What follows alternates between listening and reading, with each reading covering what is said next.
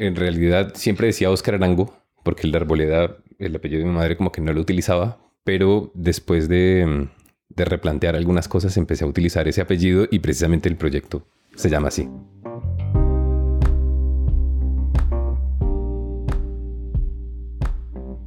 Óscar Arango Arboleda tiene 41 años y ahora mismo vive en Barcelona. Su nombre artístico es Arboleda y en su descripción de Spotify se lee, algunos me preguntan cuál es el género musical que compongo, mi profesión y mis influencias. No lo sé. He colaborado en bandas de death metal, un cuarteto de música barroca, una banda de blues, algunas bandas de rock, grupos folclóricos colombianos, toque tangos, cumbias, grunge, rock psicodélico, música de teatro, y la lista sigue. Trabajé como editor, corrector, escritor, artesano, albañil, recolector de café, productor, compositor, mesero, panadero, administrador de un cine porno. Algunos dicen que esto no tiene nada que ver con mi perfil como músico, pero yo creo que sí. Oscar nació en un pueblo del Tolima llamado El Líbano y es un artista, con lo que quiero decir que es un creador, un buscador, es alguien que ha pasado, como vimos, por múltiples oficios, pero quizá ninguna de estas tampoco sea la manera de definirlo. Lejanías es un álbum que salió así a medio camino entre muchas búsquedas. Oscar acaba de lanzar un álbum llamado Lejanías, que está atado a un librito con el mismo nombre, del que leeremos algún fragmento, un trabajo que ha hecho junto a su pareja, Melissa Beltrán. Bienvenidos al Topo, un podcast de entrevistas con personas que tienen formas de vivir y pensar fascinantes.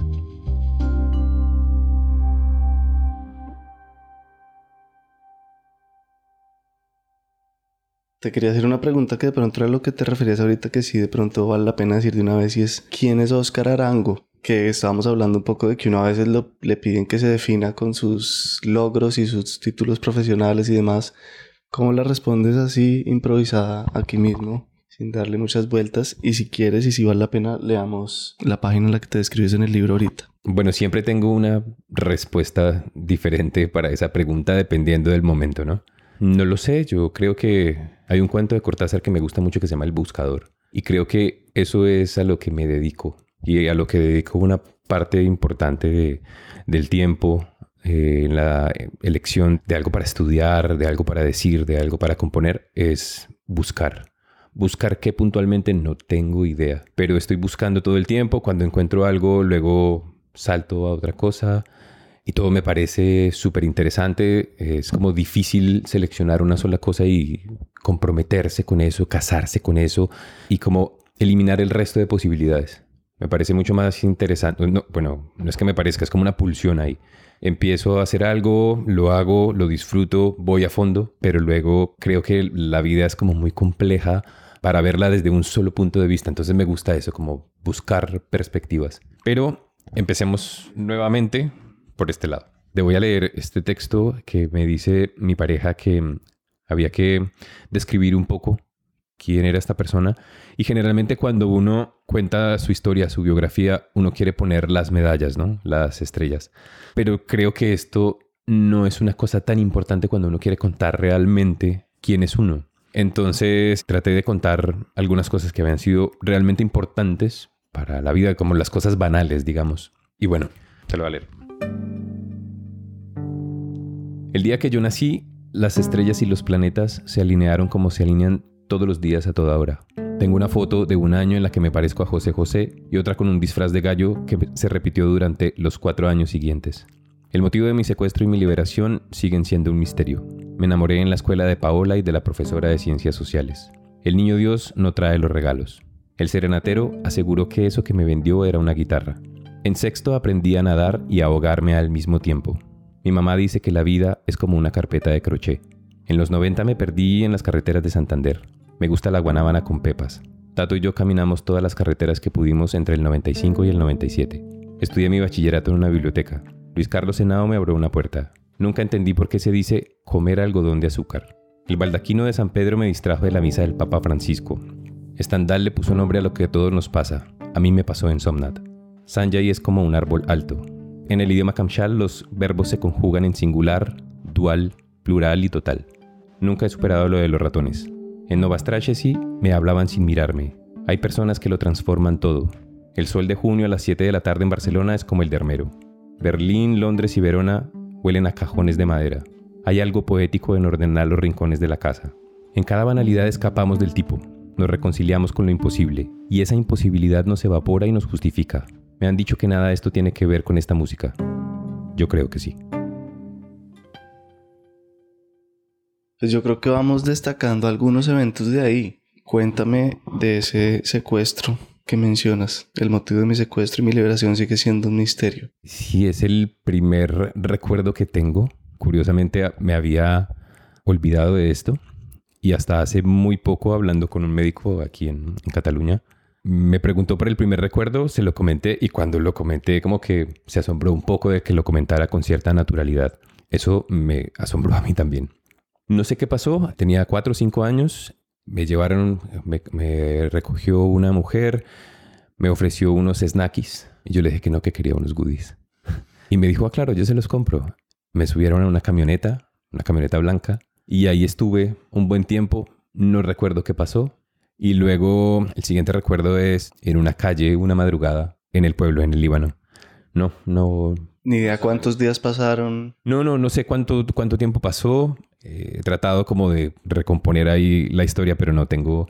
Recuerdo un niño que estaba conmigo también en la parte de atrás y el niño lloraba y yo me preguntaba, ¿este niño por qué llora tanto? Era lo único que, que pensaba. Una mujer, un hombre que conducía y otro hombre atrás, pero sí, no, no, no, no recuerdo nada más. Lo curioso era que eso, yo lo recordaba como con mucha naturalidad, ¿no? Como, Y luego me doy cuenta, ah, pues a lo mejor pudo haber sido algo importante. Y ahí, bueno, ahí qué pasó. Sigamos, yo creo que es destacando eventos importantes en la vida, digamos. Después del secuestro, seguiste en el Líbano. ¿Cómo era tu casa? ¿Cómo era tu relación con tus padres? Sí, bueno, mi casa era, había sido la casa de mi abuelo. Una casa que se construyó ahí entre todos, entre todos los tíos. Mi padre estuvo muy poco tiempo con nosotros. Y nada, en esta casa sobre todo recuerdo, recuerdo mucha gente ahí aportando haciendo las paredes, eh, replanteando el piso, tíos, primos que venían. Y esa, digamos, como que esa es para mí la idea de la casa, ¿no? Como una cosa donde todo el mundo viene a, dar lo mejor de cada uno. Tú eres el hermano mayor de tres. el hermano mayor. Sí, sí, el hermano mayor de tres. ¿Y eso qué implicó? Bueno, como en todo buen pueblo colombiano y un pueblo, por supuesto, muy machista. Mi familia, además, por parte de mi madre, son todos militares. Por parte de mi padre, son todos campesinos pues implicaba que pues mi papá se fue, entonces yo quedé como el hombre de, la casa, con todo lo que eso implica, y yo tenía claro que el Líbano no era un, destino para mí. Desde pequeño tuve claro que quería, que quería irme. Estaba buscando cosas que no encontraba en el pueblo y creo que mm, esa posibilidad de tomar decisiones hizo que, que dijera un día, pues me voy.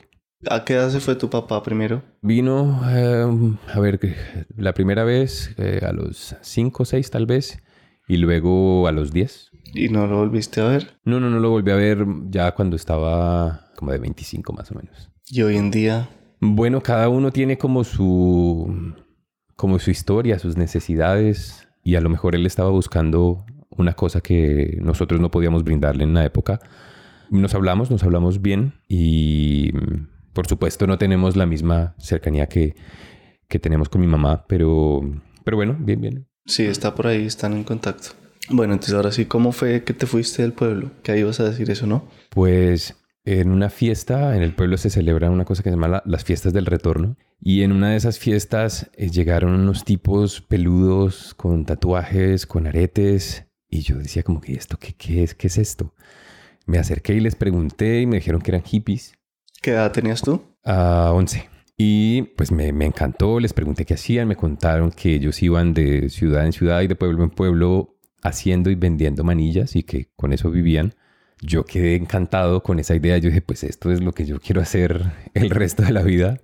Les pregunté que si me podía ir y sin ningún problema me dijeron de una. Así que hablé con mi mamá y le dije, bueno, me voy. Y por supuesto, la potestad que tenía yo de ser el, el hombre de la casa, eso me ayudó para tomar esa decisión. Y me fui con estos, con estos chicos tres años a caminar Colombia, a caminar literalmente Colombia. Y creo que ha sido una de las cosas más bonitas que me ha pasado. Eh, una cosa así definitiva en mi vida, la verdad. Cuenta ahí más detalles, ¿cómo era eso? ¿Cómo eran los días? De esos tres años es curioso, pero yo creo que recuerdo una muy buena parte del día a día. Porque cuando uno está trabajando, no sé, si te pregunto qué te pusiste el jueves pasado, a lo mejor no me lo puedes decir. ¿Qué comiste el miércoles pasado? Como que vamos teniendo experiencias, pero no las acumulamos porque son como repetidas. Pero, claro, estar caminando sin saber dónde te despiertas, dónde vas a dormir, qué vas a comer y tener como el mundo entero ahí disponible, lo obliga a uno a tener otra dimensión de las cosas.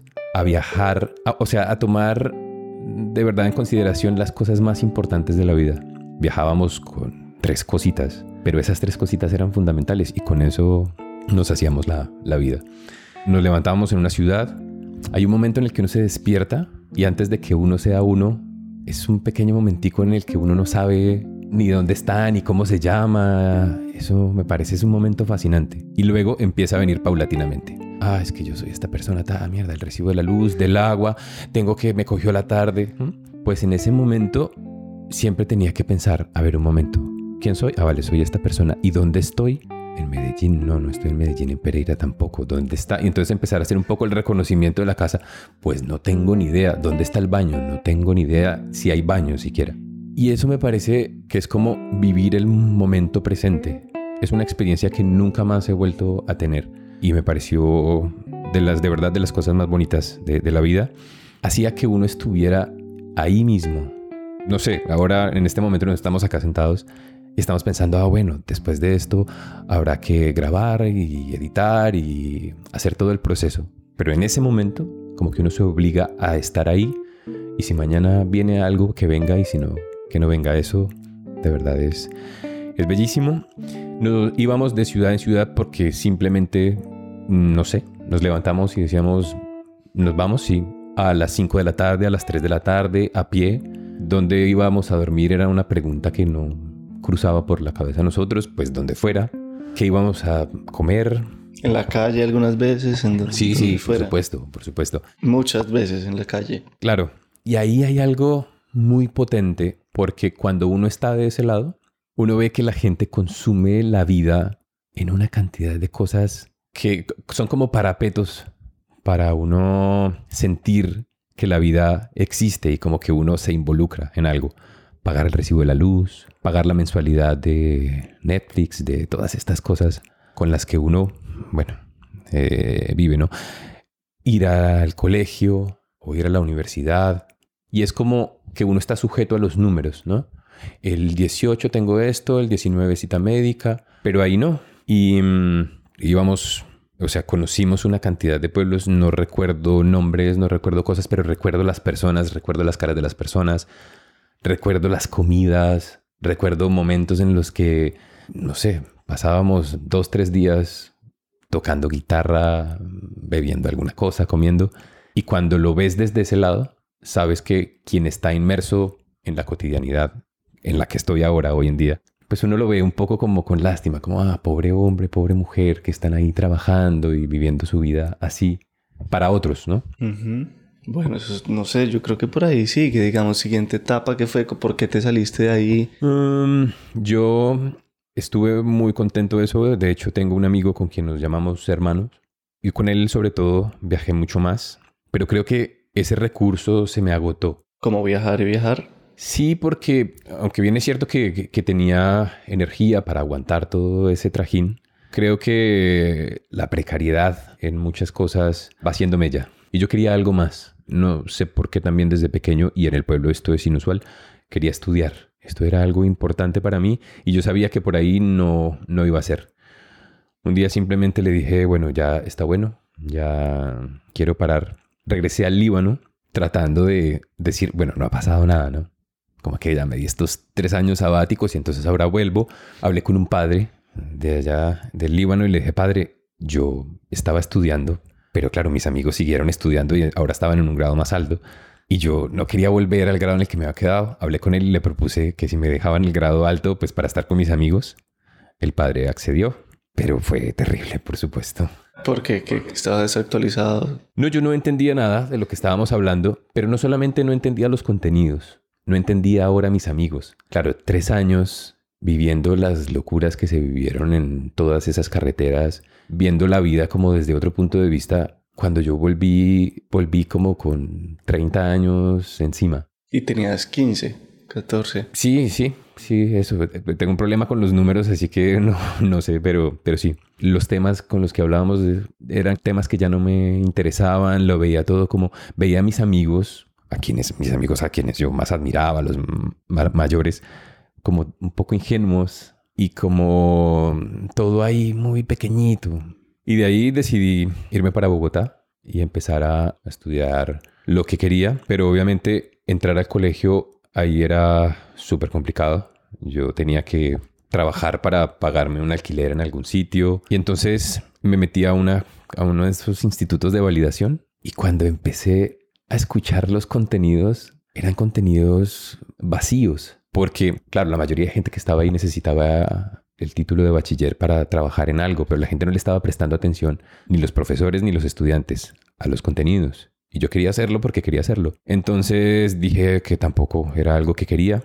Ya no podía entrar a un colegio. Entonces me senté en la Luis Ángel Arango como unos dos años, todos los días, a leer lo que se me ocurriera poesía, astronomía, astrología, cocina, piano, todo lo que podía encontrar ahí y, bueno, ahí estudié mi, mi, bachillerato. ¿Y qué te gustaba, qué encontraste, qué recuerdas como información, eso sí, valiosa? digamos, la otra solo por curiosidad, lo otro era que como preparación para el ICFES y aritmética y como los contenidos de, sí, del ICFES, pues. Sí, resulta que cuando uno estudia en un colegio en Colombia, uno presenta el ICFES, y se gradúa, ¿no? Pero el título además viene por parte del colegio. Pero cuando uno no estudia en un colegio, uno tiene que presentar dos pruebas. El ICFES y otra cosa que se llama la prueba de estado. Y tenía que presentar las dos. Por supuesto, yo iba leyendo lo que se me atravesaba y trigonometría y física. No eran temas así como que me apasionaran mucho. Lo hice igual.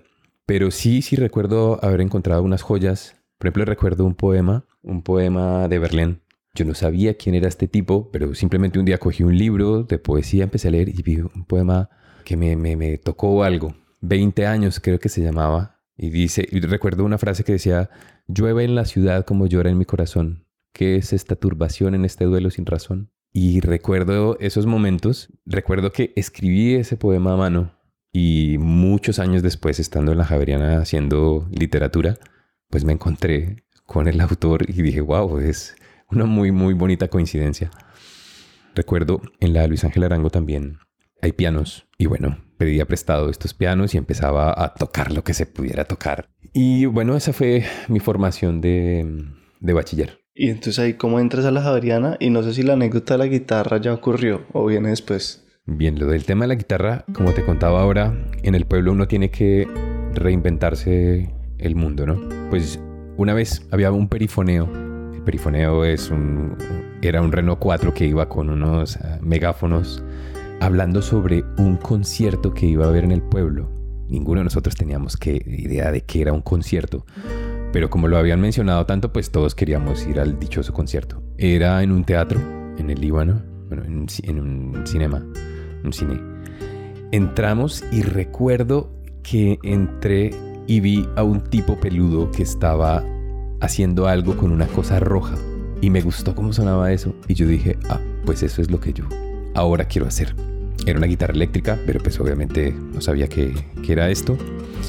Y empecé a buscar una guitarra. En el pueblo no había escuela de música, eh, nada. Entonces hablé con los serenateros y les dije que sí me enseñaban a tocar, pero ellos me dijeron, tiene que tener guitarra conseguir una guitarra en el pueblo y bueno, aparte de eso, las finanzas de la época pues, eran como terribles.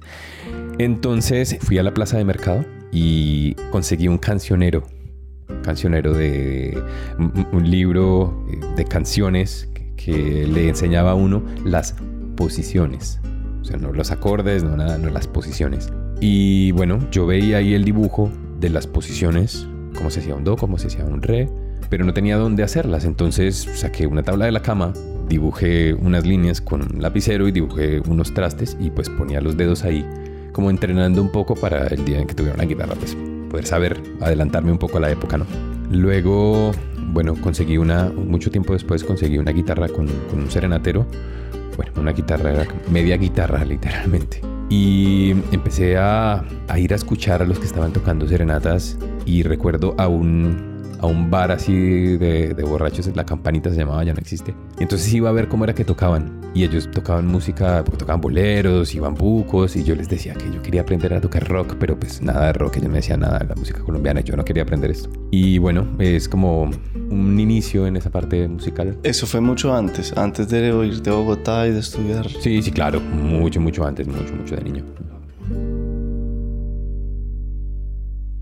Bueno, entonces volvamos ahí a, a retomar en, en, la entrada a la Javeriana. Digamos, ¿conseguiste tu diploma de bachiller estudiando en la Luis Ángel o cómo fue que te lo conseguiste finalmente? Sí, estudiando en la Luis Ángel, presenté ambos exámenes y me fue bien. ¿Ahí quién te acompañaba? ¿Como quién era una guía? ¿Cómo, no, no, no. ¿Vivías solo en Bogotá? No, no, sí, vivía solo. Y literalmente era ir a coger un libro cualquiera, en una sección cualquiera, y leer lo que lo que estaba ahí. O sea, de, verdad, te resulté leyendo administración, arquitectura. ¿Y vivías cómo? ¿En dónde? Vivía donde podía, improvisando un poco. Recién llegué a Bogotá, estuve viviendo en un barrio que yo digo que es como un antónimo. Se llamaba El Paraíso. Era literalmente el infierno. ¿En dónde? ¿Por dónde? Por Suacha, las afueras de Suacha. Y estuve viviendo ahí un buen tiempo y me sorprendía que yo he transitado de muchas ciudades dentro de la misma ciudad. Y en esa ciudad, en esa Bogotá, bueno, esto era Suacha, pero también eh, lo, lo, consideraba parte de Bogotá, la gente me preguntaba, Chino, ¿usted hasta qué grado hizo? Esta era la pregunta formulada de esta manera. Luego, por cosas de la vida, resulté viviendo en Chapinero, eh, arriba en la tercera. Entonces la pregunta cambiaba. La pregunta era, ¿tú qué estás estudiando? Y yo respondía, muy orgullosamente, no, pues yo eh, empecé el bachillerato, pero, pero bueno, eh, seguí leyendo cosas y lo hago por mi cuenta. Y como que toda la gente queda sorprendida, como que no, o sea, no has terminado, no estás estudiando, ¿no?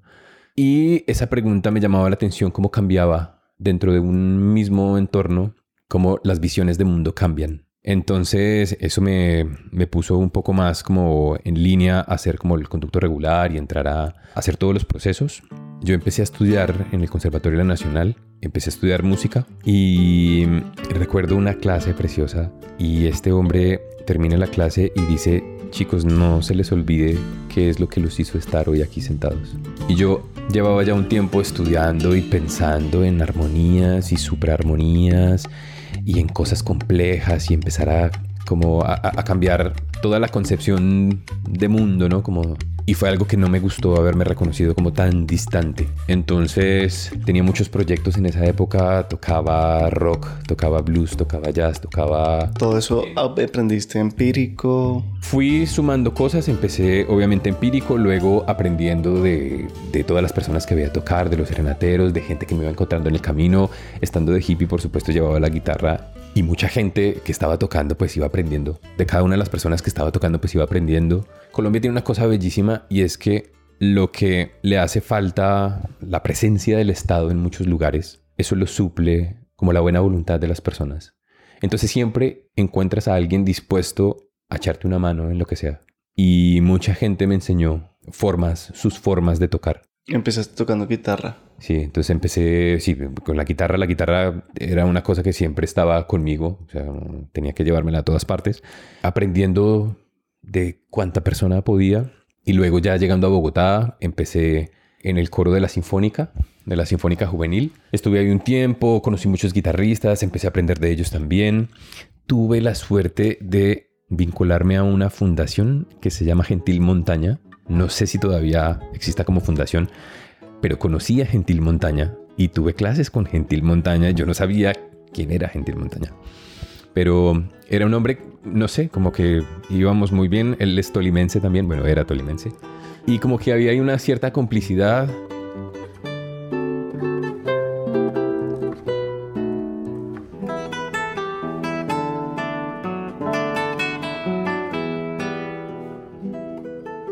Fue un hombre fascinante que más que de música me enseñó como de brujas y de, y de cosas que eran muy interesantes para él. Yo quería obviamente aprender música, pero para él estaba muy relacionado.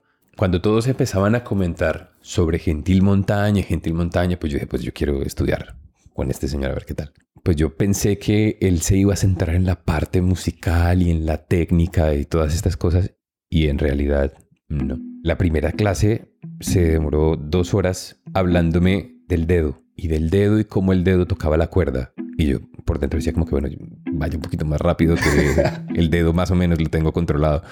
Pero no, no, no, no, él se detuvo en estas cosas y la segunda clase pues fue peor porque ahí empezó esto, empezaba a contarme de las brujas y me contaba que a los conciertos de él a veces iban brujas y entonces cuando iba brujas él se equivocaba y a veces las brujas se, se sentaban al frente a escucharlo yo ansioso por saber de armonía y de armonía compleja y de digitación y este hombre me hablaba de brujas, era como, bueno, hice de verdad como una relación muy bonita con él y con su pareja.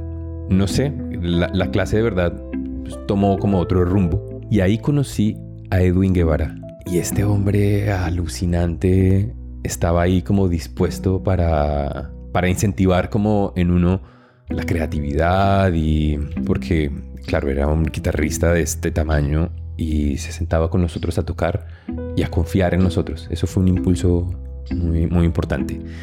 Luego estuve estudiando, cuando pasé al conservatorio a estudiar ahí, con la maestra Sonia Díaz, con Raúl Vergel. ¿Y hasta este punto no habías empezado a estudiar literatura? No, no, no, para nada. O sea, para mí todo el mundo era música y música. Y quería ser músico y ese y se tu sueño. Ajá. Claro. ¿Cómo llega? Bueno, ¿qué más pasa ahí? ¿Cómo llega la literatura? Ah, la literatura llegó por defecto. Porque. Pero no sé si hay haya algo importante, no quiero saltármelo. Eh, sí. Hubo un momento en el que un amigo hizo un curso de celaduría, de trabajar de celador de eh, unos meses, terminó el curso, empezó a trabajar y a ganar dinero para poder sobrevivir. Y yo llevaba muchos años dedicado a la música, metido en todo lo que se pudiera de música y resulta que nada de lo que hacía daba lo suficiente para pagar el alquiler. ¿Cómo vivías? ¿Cómo lo pagabas? Pues del aire literalmente, haciendo trabajos preesporádicos, eh, tocando, lo que iba saliendo. Entonces reuní a mis amigos después de esto, de, mi amigo, del curso de mi amigo, y les dije, chicos, todos los proyectos que tenía, pues, un proyecto de música barroca, un proyecto de blues, un proyecto de, jazz, un proyecto de rock, y les dije como que, chicos, vamos a dar un paso adelante, vamos a, hacer un poco más serio estos proyectos y vamos a hacer que al menos me entre el dinero para pagar el alquiler. Si eso no ocurre de aquí a seis meses, dejo la música y la dejo definitivamente. Eh, empezamos estos seis meses, apreté el acelerador, eh, compuse un montón de cosas, hice todo lo que se podía y seis meses después no pasó nada. Seguíamos tocando gratis o peor aún, la gente decía, ah, pues armamos este concierto, venda las entradas y entonces como que teníamos además que ir a tocar gratis, pero vender las entradas y una parte se la quedaba al bar o el sitio que fuera. Entonces dije, esto no, no puede ser. Si no cortaba con la música definitivamente, no lo iba a poder hacer. Así que al día siguiente vendí todo lo que las guitarras, partituras, el escabel, todo, absolutamente todo lo vendí y nunca más volví a tocar. Dejé de tocar y empecé a, a buscar otra forma para buscar ingresos. Entonces recuerdo que en el SENA se abrió una cosa de ingeniería ambiental y yo dije, ah, pues voy a hacer eso. Pero claro, cuando empecé a estudiar eso y vi toda la gente y estaba ahí, no me sentía como como muy cómodo en ese ambiente. Y desistí, empecé a trabajar en lo que se podía literalmente. Trabajé en un cine porno. Bueno, antes, ya eso muchos años antes había trabajado ahí. ¿Por qué? ¿Cómo llegaste allá? Bueno, como era menor de edad, no podía, no tenía documentos para trabajar legalmente. Entonces solamente podía trabajar en esas cosas que que estaban ahí por fuera, un poco de, de, todo. ¿En Bogotá eso? En Bogotá. Entonces hubo por ahí un tipo que me dijo, mire, eh, quiere trabajar, tiene que ir a poner unas películas y estar ahí pendiente de quién entra y quién sale. Yo, bueno, súper bien. Y cuando fui, pues bueno, era un cine porno. Entonces tenía que estar pendiente de las dos salas y poner las películas. Eh, vendiendo buñuelos, haciendo pan, pintando casas, cargando lo que fuera. Mesero, cocinero. Y mm, eh, bueno, he perdido la cuenta de cuántas cosas eh, tuve que hacer, pero creo que ahí está la cosa. Creo que eso no es una, una historia excepcional en Colombia. Creo que um, es un retrato de lo que muchísimos colombianos tenemos que hacer para, para apañárnoslas, como dicen aquí, ¿no? Tengo una pregunta paréntesis es como tu relación con el dinero y las clases sociales en general, cómo la has vivido, ha sido incómodo, fácil, ya eres una persona como que te adaptas a cualquier entorno, no sé, porque si veo que has pues, estado en muchos contextos diferentes, ¿no? Sí, creo que se me da fácil esto de transitar entre mundos y creo que en Colombia sobre todo hay mundos que no se tocan aunque estén juntos. Por supuesto, tengo una afinidad con, no sé cómo decirlo, con la gente de escasos recursos porque pues vengo de ahí también, ¿no? Entiendo muchas cosas que se dicen como a la ligera ¿no? y que son mucho más complejas. Como, mira, tienes que estudiar para que salgas de aquí. Eso pasaba mucho en los, en los voluntariados. Cuando estaba en la Javeriana hice muchos voluntariados. a veces como que íbamos a sitios así a hacer eh, acompañamientos académicos. Y entonces muchas personas aconsejaban de una muy buena manera, por supuesto, a los niños. Chicos, hay que estudiar para que salgan de aquí, de este barrio, de estas cosas. Pero claro, lo que implica este consejo es que a un niño le están diciendo, tienes que transformarte en una cosa que no eres, ni es tu familia, para que seas una mejor persona. Abandonar todo lo que tienes aquí transformar toda tu vida porque esto en lo que vives es una mierda. Esto es una cosa bastante violenta, porque si lo ves desde el otro lado es como si alguien le dijera como que, no sé, a un chico que viene de Rosales, oye, si quieres vivir una buena vida, sal de allí, deja a tus amigos, deja a tus padres, porque no, no, no, el mundo real está aquí. Es de esa magnitud la cosa. Y luego te das cuenta de que cuando una persona intenta hacerlo, tiene que empezar a cambiar todo, su forma de ver el mundo, su forma de hablar, porque en Colombia si hablas de determinada manera, no tienes acceso a ciertas cosas, ¿no? Entonces si llegas a, al nogal, hablando un poco así, pues a lo mejor te dicen, mira, valiente lo que has hecho, pero, pero a lo mejor no entras.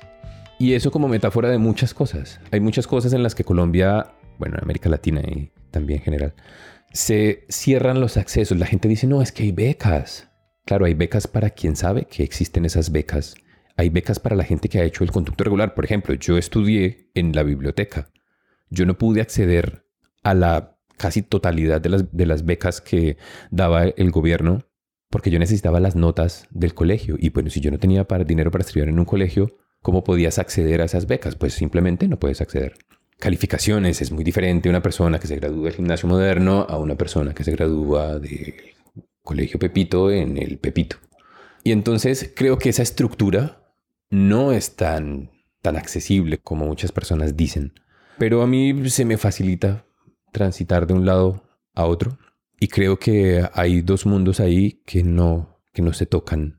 Eso me parece una cosa muy violenta. Y curiosamente, cuando daba clases de, música, daba clases de música los fines de semana y en, las en la misma mañana iba a Ciudad Bolívar a dar clases y en la tarde estaba, qué sé yo, en Nueva Suiza, en, en el country, dando clases y eran dos, dos planetas tan distintos en un mismo día. Y me daba cuenta de eso, como en una hora, en una, en hora y media de tránsito en un bus, te encuentras con dos planetas que no tienen nada que ver uno con el otro. Y así hay estructuras muy profundas. Creo que como que cuando estás haciendo leyes, cuando estás proponiendo becas, cuando estás proponiendo acceso a que la gente pueda llegar ahí, olvidas cosas fundamentales. Como que si haces un colegio a 20 kilómetros y hay una persona que no tiene para comer 20 kilómetros, te los tienes que transitar a pie y como que, ah, claro, se te olvidó que la distancia cuando no tienes dinero puede ser un obstáculo grandísimo. Entonces hace falta como que esos dos mundos se comuniquen. ¿Cómo se llamaba? Eh, Margaret, Margaret Thatcher. Decía que el pobre es como una especie de categoría mental, ¿no? O sea, como una persona que no ha querido ponerse en marcha para alcanzar el desarrollo para alcanzar un bienestar. Y ahí es donde empieza el problema, porque Luego una persona pobre es sinónimo de tonta, de perezosa.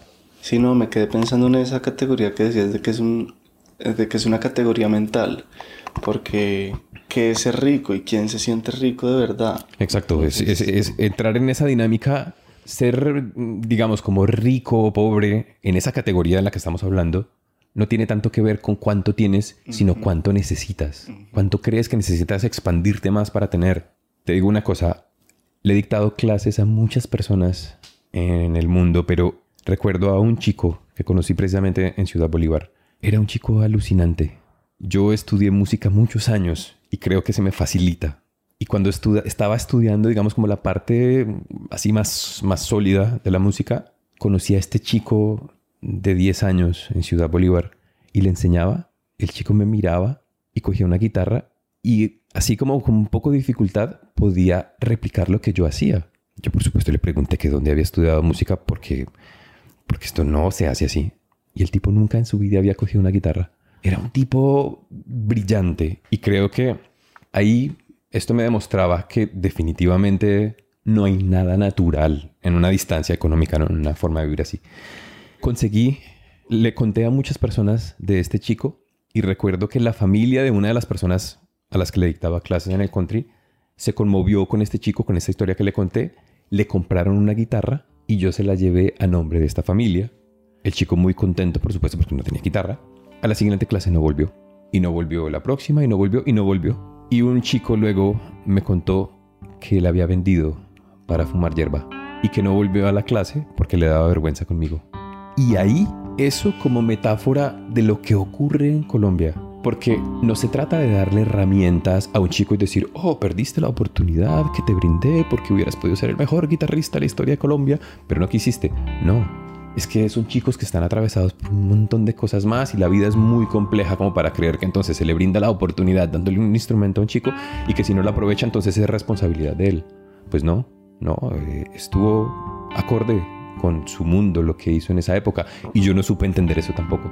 Entonces, el tema de, del dinero, quien quiera tener lo que quiera tener, bienvenido. Hay gente que decide también hacerse a un lado y vivir entre, entre los intersticios de las, de las cosas, perfectamente. Pero las, las condiciones materiales yo creo que deberían garantizarse para empezar una vida. Las condiciones mínimas materiales. Pero aquí pasa algo también y es la romantización de la pobreza. Porque muchas veces he escuchado, sobre todo de gente que tiene dinero, es que mira, son tan pobres pero son tan felices. Entonces es como, déjalos así, que tranquilo que ellos son felices y yo que tengo tanto no lo soy. Me encantaría ser como ellos. No voy a dejar mi dinero, por supuesto, pero qué bello que son felices. No, las personas pobres la pasan mal y punto. Se acabó ahí, no hay discusión. Cuando no tienes para comer, la pasas mal. Cuando quieres entrar a estudiar algún sitio y no puedes hacerlo y te esfuerzas por eso y no lo puedes hacer, la pasas mal. Ahí no hay ninguna, ninguna cosa para interpretar. Entonces, por supuesto que cuando muchas personas no tienen acceso a algo, pues hombre, tienen que disfrutar la vida de algún lado. No todo puede ser un padecimiento, pues si solamente tienes pan para disfrutar, pues te toca disfrutar el pan y lo celebras como si eso fuera un banquete. Pero que no se entienda mal, ¿no? Que no se entienda mal. Retomemos como en, en la entrada a la Javeriana, creo. O que más que otras, que otras cosas, para no omitir nada importante. La música, te diste cuenta de que no era la música y entonces, ¿cómo llegaste a la literatura o qué? Literatura, yo quería seguir contando algo y sabía que la música ya no era el medio para contar algo. Entonces eh, dije, bueno, la literatura. Rentaba, no, no era la decisión económica más acertada, pero sabía que sí, que, era por ahí, que quería seguir contando algunas cosas, no sé qué todavía. Pero, mm, claro, las opciones eran la Universidad Nacional, la Javeriana o los Andes.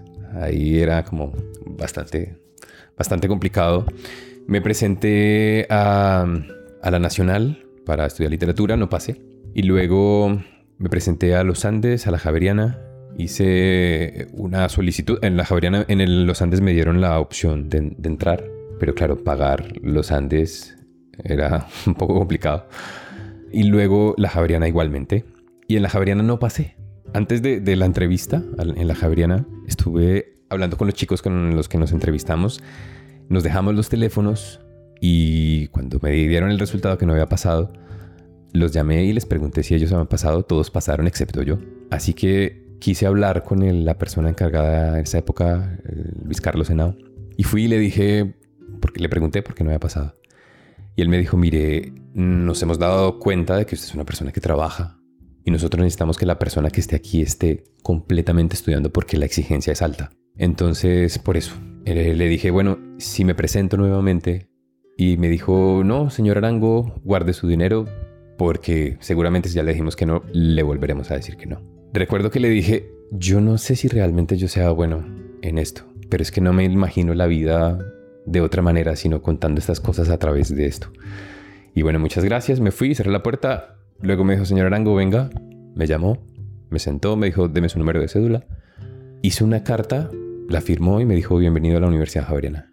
Y esto fue como, no sé, o sea, como muchas puertas que se habían cerrado y este hombre de repente como que me la abre así de par en par. Y entonces le doy las gracias y me dice, y me dice no me dé las gracias. Usted tiene que esforzarse por por demostrar que es capaz.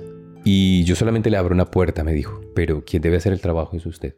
Y cuando me entregó esa carta yo tenía claro que el día que me graduara, el día que escribiera una tesis, se la iba a dedicar a él, pues por haberme abierto esta puerta de verdad. Así lo hice y bueno, esto creo que cambió mi vida porque tuve acceso a otras formas. No tanto al conocimiento, el conocimiento por supuesto, la Universidad Javeriana, no porque haya estudiado allá, pero ya transitando entre muchas universidades, y no solamente Colombia, sino afuera, me he dado cuenta de que estamos muy, muy bien en Colombia. Pero tuve acceso ahí a otras cosas, a ver la vida de otra forma, a tener otros contactos, otras personas, otra forma de interpretar la vida, una exposición diferente. Y esto para mí fue de las cosas más, más valiosas. Wow, qué bien. ¿Y en qué hiciste tu tesis? Hice una lectura eh, así transversal, otra vez entre las transversalidades, de un libro de la Biblia que se llama Coelet o Eclesiastés, Borges y Espinosa. Entonces, un poco ese mismo tránsito entre literatura, filosofía. Y bueno, creo que la idea era como que estas tres visiones de mundo, un libro escrito en hebreo tantos siglos atrás, la propuesta de Borges y la propuesta de Espinosa iban justo por el mismo camino. ¿Qué es cuál? ¿Cómo podría resumirlo aquí? Como buscar las propiedades elementales de las cosas y vivir una vida en esa dirección. Eso me llamaba muchísimo la atención y es algo que siempre he creído profundamente. Y bueno, se abrieron estas posibilidades de empezar a, a investigar por este camino. Y justo estudiando en la Javeriana, el padre Alfonso Castellanos me llama, como estaba becado, y me dice que le ayude con este proyecto que tenía eh, inicialmente en Ciudad de la Sucre era ir a escuchar las historias de personas que estaban viniendo desplazadas del conflicto y que estaban llegando a barrios de ahí. Yo fui a escuchar estas historias y era una cosa asombrosa porque pues la guerra fue un tema que nunca estuvo dentro de mis intereses, pero cuando escuché las historias de todas estas personas, unas historias alucinantes, me di cuenta de muchas cosas que tenían que ver conmigo y me identifiqué con todas esas cosas. Y creo que lo más duro de ese proceso es que todas esas historias estaban ocurriendo. Algunas historias de, madres con el tema de los falsos positivos. Y yo no lo podía creer que estuviera pasando y que esta gente tuviera estas historias y que estuvieran ocurriendo en ese momento. Y luego yo estaba estudiando en otro planeta. Y me sorprendía que además esas historias no se podían contar. Y uno leía la Iliada, la, la Odisea y, y vale. Pero estas historias eran mucho más fuertes de personas reales que estaban al lado de nosotros y eran cosas que no se podían contar. Entonces recuerdo que entré así como en un como en un dilema existencial, hablé con el padre y le dije yo que lo que estábamos haciendo era una tontería porque estábamos escuchando estas historias y que no estábamos haciendo nada y que teníamos que hacer algo. Y el padre muy sabiamente me dijo, mire, esto puede que sea lo más importante en la vida para ellos en este momento porque viene alguien a escuchar su historia y esto es importante, que alguien esté ahí prestándole atención a estas cosas, a estas historias, a estas personas, muchas preguntas que tenían sin responder y que nosotros no podíamos responder, por supuesto, pero que estábamos ahí para escuchar. No solamente les ayudó, sino que de verdad a mí esto me, cambió la forma de, de ver el mundo. Entonces decidí continuar pero siempre de manera metafórica esas historias. la tesis de esa, de esa época, aunque era Borges, el Eclesiastés y Espinosa, tenían que ver con esas mismas historias, buscando las propiedades fundamentales de las cosas, de la vida, que era como para el sentido de que ocurrieran semejantes cosas que ocurrían en Colombia. Y ahí empecé, luego terminé la carrera, empecé a trabajar ahí en Bogotá, pero tenía claro que seguía, quería seguir, eh, salir. Estuve en India un tiempo también, Luego volví a Colombia. ¿Hasta ahí no habías viajado casi fuera de Colombia? No, no, solamente había viajado, viajé a, Venezuela, porque se decía que en Venezuela estaban dando eh, documentos a quienes fueran a votar en esa época por Chávez. Yo, vinculaciones políticas, me interesa lo político, con la dimensión filosófica de lo político, pero no la política en el ejercicio de la politiquería, digamos. Eso nunca me ha interesado. Siempre he tratado de mantenerme al margen, sobre todo porque en el Tolima hay una herencia muy fuerte de tomar partido. Y entonces si este es conservador, entonces no puede ser liberal. Y a mí esas cosas, yo no puedo encasillarme en una de esas cosas. Hago el intento. Pero es, para mí es una cosa ridícula decir como, es que yo soy de izquierdas o soy de... No, la vida es una cosa que me parece mucho más importante y el resto es como cosas secundarias, ¿no? Entonces fui a Venezuela porque estaba la promesa de esta, de esta documentación que yo a lo mejor pensé que me iba a servir para algo. Fui, hice el trámite de los documentos, pero nunca, nunca supe qué pasó con esto. Y era la primera experiencia que había tenido, pero claro, fue a, Barinas y Breña, esta, esta parte, o sea, pasando Cúcuta, digamos. Ese fue mi viaje más largo. Luego conocí a, a Melissa, mi pareja, trabajando en la universidad. ¿Cómo fue eso? ¿Cómo es esa historia de amor? Brevemente. Pues eh, loquísimo. Tenía mi maleta, había vendido todas las cosas, tenía mi maleta y me iba a ir a Argentina caminando. Después de haber terminado la universidad y... Otra vez así el espíritu viajero hablando ahí. Sí, sí, el, el, de, el de buscar. O sea, no, no, yo no, no quería como el viaje en sí mismo, sino como buscar otras cosas. Vendí las cosas que tenía, terminé por fin la tesis, cerré todos esos procesos y me fui para Argentina, me iba a ir para Argentina a pie, cogí la maleta y una exnovia me llamó y me dijo, hay un trabajo en una universidad, ¿quiere venir? Pero yo ya estaba de camino, yo no, no, justo estoy de salida. Y me dijo, no, yo creo que es un trabajo interesante, venga. Me presenté al trabajo porque, bueno, ya no había, me daba igual salir a las 5 de la mañana que a las 3. Me presenté, como a la media hora me llamaron y me dijeron el trabajo es para usted. Y yo quería, quería irme. Entonces me puse a pensar y dije, bueno, esto es algo sólido. Recuerdo que cuando entré a la entrevista la vi y dije, oh, qué chica más bonita. Ella era ilustradora, diseñadora en la, en la universidad y recuerdo, recuerdo haber entrado y, y verla y decir como, mm, vale la pena quedarme y no irme para Argentina. Bueno, empecé a trabajar ¿En qué? ¿Cuál era el trabajo? Corrección de estilo y, redacción en la universidad. Y luego, pues otra vez el proceso a buscar entonces esa noche donde me iba a quedar, a buscar un apartamento. Escuché que ella le decía a alguna persona, ah, es que vivo en Modelia. Yo dije, pues voy a conseguir por ahí, por Modelia. Empecé a trabajar, empecé, la, invitaba a un café. Ella tenía pareja en esa época, yo también tenía pareja en esa época, así que decidimos como no, no seguir adelante. Y unos meses después, por cosas de la vida, eh, lo dejé con mi pareja, ella también, coincidencialmente, y luego empezamos a salir. Hablamos mucho tiempo después y dijimos que queríamos hacer un viaje. La India salió por arte de magia y era algo que me llamaba mucho la atención, algo tan distinto. Fuimos y efectivamente fue algo muy distinto, una experiencia que también me, dejó ahí marcado. Regresé entonces a, Colombia y sabía que esa violencia con la que nosotros vivimos es algo que no, nunca he podido aceptar. Hay mucha gente que dice, el hombre es un animal de costumbre. Yo creo que no. Yo creo que yo nunca me pude acostumbrar a que uno saliera y tuviera que estar defendiéndose de todos, pensando que toda, la toda persona que viene es una mala persona y que siempre tiene un interés. Ah, no, no, nunca me pude acostumbrar a eso. Creo y sigo pensando que hay una bondad increíble en Colombia, pero al mismo tiempo una violencia tremenda herencia, obviamente, de todo este conflicto, de todas estas, esta discordia. Y dije, no, quiero algo más tranquilo para mi vida. Pensamos inicialmente en Alemania, pero después vimos Barcelona, encontramos un par de universidades acá y dijimos, vamos a Barcelona. Y por eso llegamos aquí. A estudiar. Sí, llegamos aquí a hacer un máster, eh, ella un máster en, en, dirección de arte y yo un máster en filosofía. Eh, aquí la filosofía es pues, como que se aborda, por lo menos en la universidad, como de una manera mucho más concreta, más en el terreno político.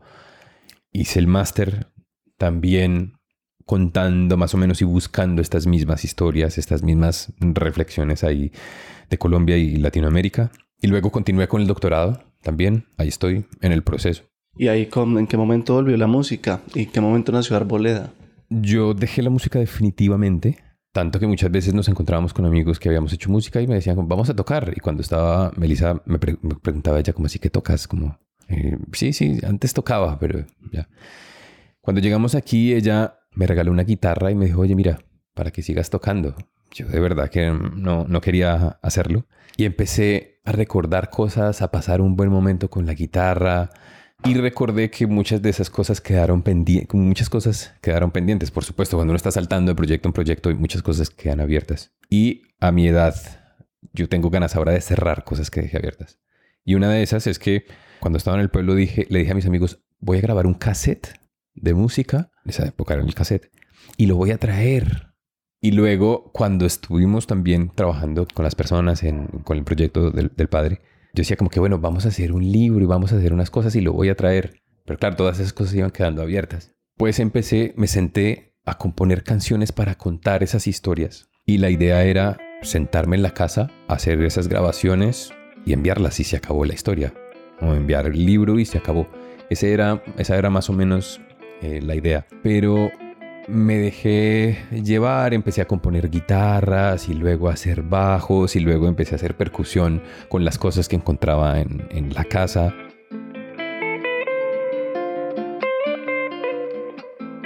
El bombo lo hacía con un cajón enorme que teníamos de ropa y todo lo iba grabando. Cuando terminé esas maquetas, tenía un soporte, la música solamente instrumental, entonces tenía un soporte literario que contaba esas mismas historias. Yo quería que cada uno de los elementos que estuvieran en las historias fueran importantes. por ejemplo, el tempo de las canciones es muy importante, no era como que se sentía un poco alegre o un poco triste y hacerlo en ese sentido, sino que significara algo.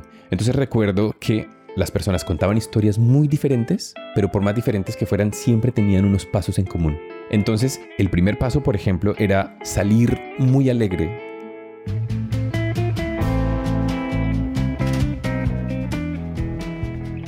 Salir como con una alegría en el corazón, con una nostalgia por tener que dejar la tierra, pero con una alegría y con una ingenuidad, creyendo que iban a llegar a otros sitios y que en esos sitios pues como que iban a ser una, una vida próspera. Y esa alegría, ¿cómo la traducía?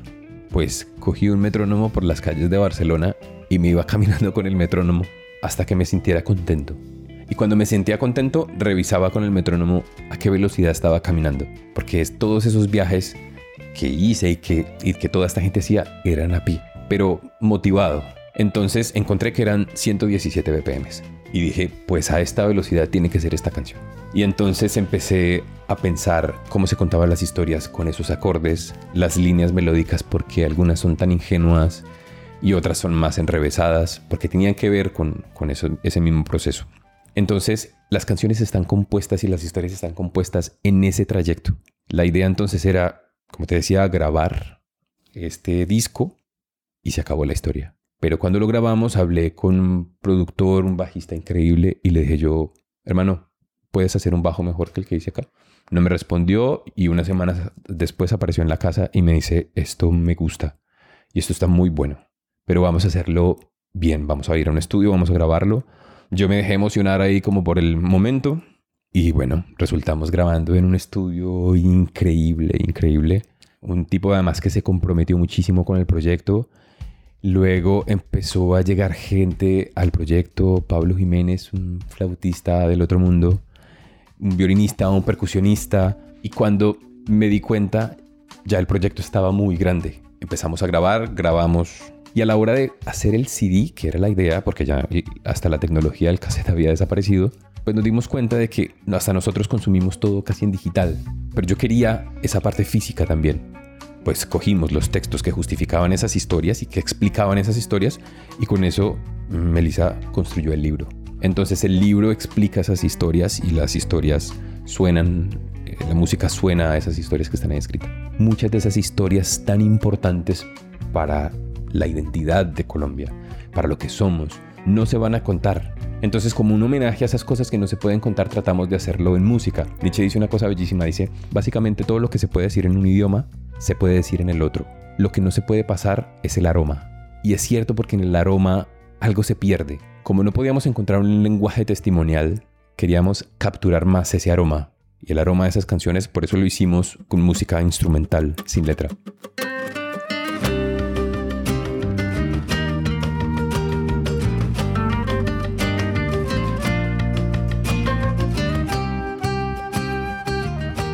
Entonces, ¿qué pasó? El proceso yo pensé que lo iba a cerrar ahí, pero resultamos abriéndolo. ¿Por qué? Porque hubo mucha gente que empezó a escuchar el trabajo y dijo como que, hey, esto me gusta, porque no viene y hace un concierto acá, el libro me gusta, porque no lo manda para acá? Y entonces, de un momento a otro, empezamos a viajar a Portugal, eh, a Alemania, a Francia, a tocar aquí también, en España. Y como que fue una cosa mucho más orgánica. Años atrás, muchos años atrás, yo hubiera querido como que el proyecto hubiera crecido, los proyectos que tenía ahí no crecieron, y ahora que no tenían ningún interés en que creciera el proyecto, pues empezó a pasar algo ahí muy bonito. Y fue un proceso como súper desinteresado. Cuando uno está componiendo cosas para hacer un concierto rock, uno imagina que está el músico y el, y el público, ¿no? Y uno compone un poco en esa esa relación. Pero aquí esta música se compuso pensando en todas esas historias, en ese recorrido, en la sala de la casa, de la manera más natural posible. Y curiosamente lo que ocurrió es que, bueno, al contrario, tenemos ahora programados unos montones de conciertos aquí, afuera, en Colombia, en Argentina, en Perú, y bueno. Wow, felicitaciones y qué bien y qué gran manera de cerrar Creo que un par de preguntas más y unas rápidas y podemos dejar así. ¿O tienes algo más? Bueno, digamos con Colombia, la relación tuya con Colombia, ¿cómo está? ¿Quieres volver o no? ¿La extrañas? ¿Qué sientes por Colombia? Llevas 10 años acá, digo, pues sí, es como... Sí, Colombia es esa paradoja, porque es el país al que quiero profundamente, pero al que me carga profundamente también ver tantas injusticias ahí en Colombia, tan cerca y tan a la vista de todo el mundo, pero conviviendo, digamos, esas dos distancias, a mí me parece muy violento. Si vivimos en un país en el que nadie tiene recursos y no hay recursos, uno dice, vale, lo entiendo, pero es un país que tiene una cantidad de recursos y que hay una riqueza grosera donde se vive con tantas distancias. Esa no he podido todavía encontrar una manera de, de hacerme de la vista gorda con, con la desigualdad tan brutal que hay ahí. Entonces, esa es mi relación. Mi relación es que adoro las cosas bellas que hay ahí, la bondad de las personas, la forma que tenemos de expresarnos en la música, en la literatura, en la filosofía, en la administración, en la arquitectura y en el día a día sobre todo,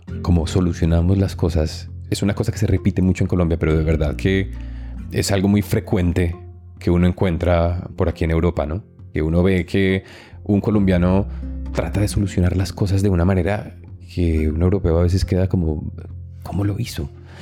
Y eso está bien, pero esa oda a la inventiva y al recurso no me gusta mucho, porque es como, ah, pues si este es colombiano, ya se las arreglará él. Y no creo.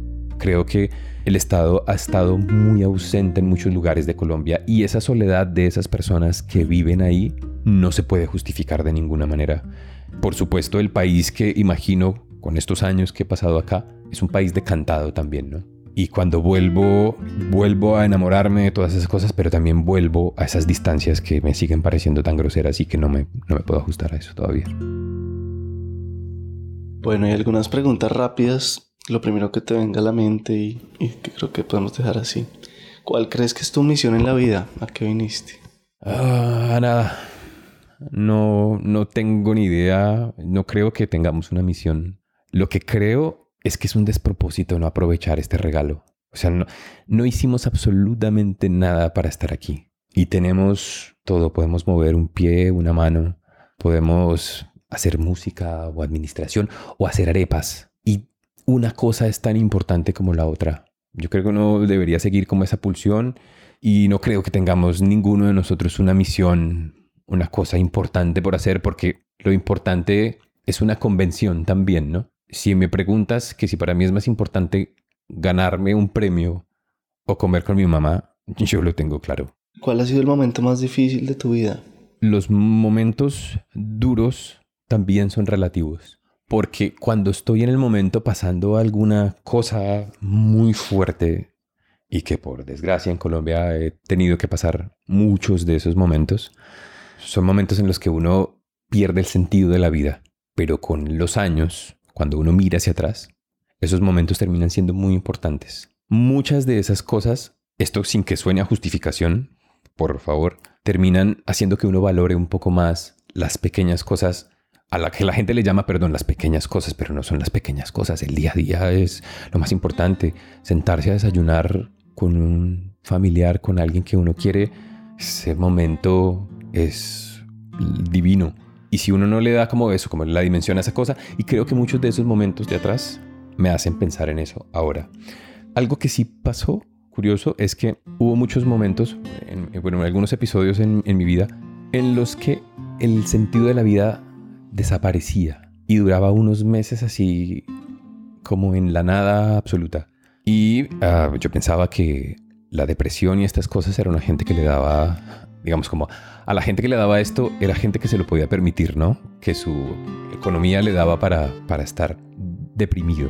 Y luego, aquí en Barcelona también, hablando con un amigo, Jorge Moreno, bellísimo, empezó a contarme de su depresión y yo dije, no, qué pereza, otra vez me van a contar de una depresión.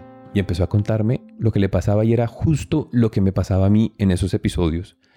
Y fue un momento maravilloso porque yo dije, ah, pues resulta que también me da esa cosa a mí. O sea, que esto no tiene nada que ver con no tener o no tener un acceso a ciertas cosas, porque pues obviamente si me daba una depresión no podía darme el lujo de quedarme en la casa, sino que tenía que salir. Y esos momentos sí fueron como momentos duros porque cuando uno pasa un momento duro, pero todavía tiene la esperanza de hacer las cosas, uno se sobrepone. Pero esos momentos en los que uno pierde la motivación, como que, wow, son, han sido momentos que uno replantea, replantea muchas cosas. Creo que esos momentos, pero los momentos inevitables van a pasar. Y yo prefiero no centrarme en esos momentos de la vida porque pasaron y pasarán, vendrán otros muy fuertes. Pero bueno, hay que aprovechar este momento y aprovechar este regalo y, nada, hay que gozárselo hasta el último segundo de la mejor manera. Qué lindo. Gracias, gracias Oscar.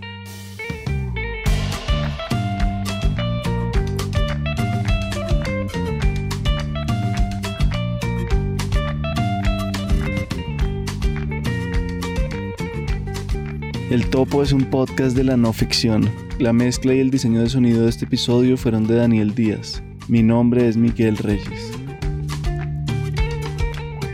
Para los que no saben, en nuestra página web pueden comprar el libro del topo y unirse a nuestro programa de membresías para apoyar este proyecto y recibir algunos beneficios adicionales. Solo entren a la noficción.com. Los links también están en la descripción del episodio.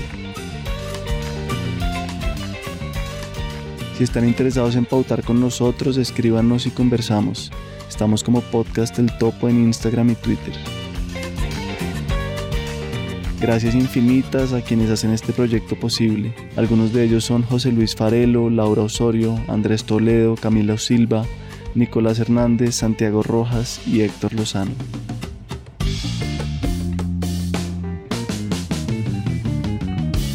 Muchas gracias por estar acá.